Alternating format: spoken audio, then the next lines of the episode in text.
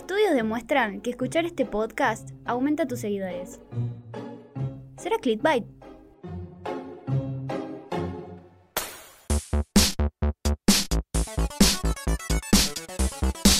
Hola Juli, ¿todo bien? Hola Mari, ¿cómo andas? Todo Bien. tranqui. Mitad de semana.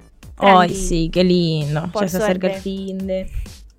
Escúchame, tenía pensado, ya que, bueno, vos sos diseñadora y yo comunicadora, armar un, un debate. Tipo, te, te planto un tema. Decime. ¿Contenido mata diseño? ¿Diseño mata contenido? ¿Qué es eh, más importante? Si hay alguno más importante, ¿qué te parece? ¿A vos defendés el diseño? Yo me pongo del lado de la comunicación y decimos cada una que lo suyo es más importante. No, bueno, yo siempre voy a defender el diseño, obviamente, pero en este caso te voy a dar la razón. Porque sí, es así. Por más que sea un diseño súper hermoso, si hay un buen trabajo detrás de estrategias de creación de contenido, eh, bien logrado, eh, va a ser superior al diseño y no va a importar qué tan bonita se vea la red. Porque no hay que olvidarnos que la función principal de las redes sociales es comunicar. Y más si tenés un negocio, un producto, un servicio, una marca, tenés que comunicarla más allá de que sea muy bonita, que tenga una imagen. A ver, la imagen también es importante, ayuda a identificarla, la marca, ayuda a que veamos un color o un logo y pensemos, esta es la marca. O sea, el diseño también es muy importante.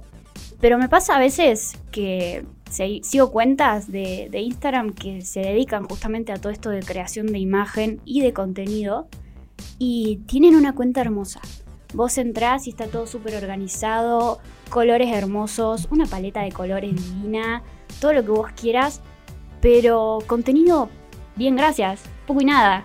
Eh, entonces es aburrido, pierdo, pierdo el interés y, los quiero dejar de seguir porque la verdad es que no, no me aporta nada. Muchas veces a mí me pasaba antes que decía, pero ¿cómo esta cuenta no tiene muchos seguidores o mucha interacción si tiene un diseño hermoso? Pero claro, no había nada de atrás que sostenga esos diseños.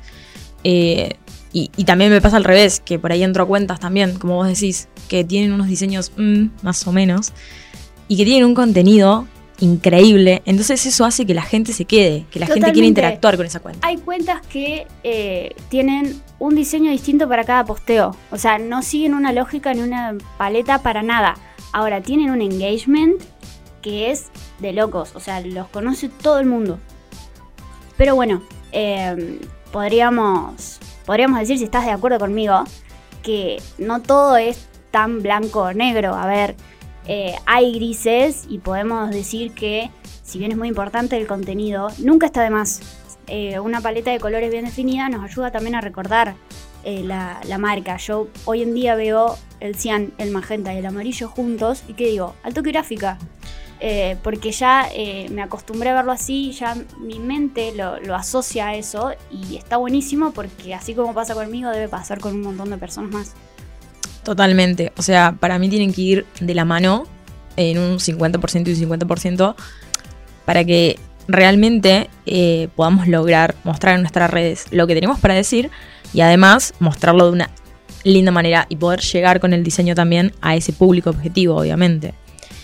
Eh, y bueno, ahí es donde entramos nosotras. Y ahí es donde entro yo y la Juli. Y bueno, para eso estamos, para ayudarte a reforzar esta parte que te está faltando y para que tu cuenta sea la más copada. Con un excelente contenido y un hermoso diseño. Bueno, Juli, eh, creo que terminamos con el, el tema de hoy. Hablemos un montón. Creo que quedó claro.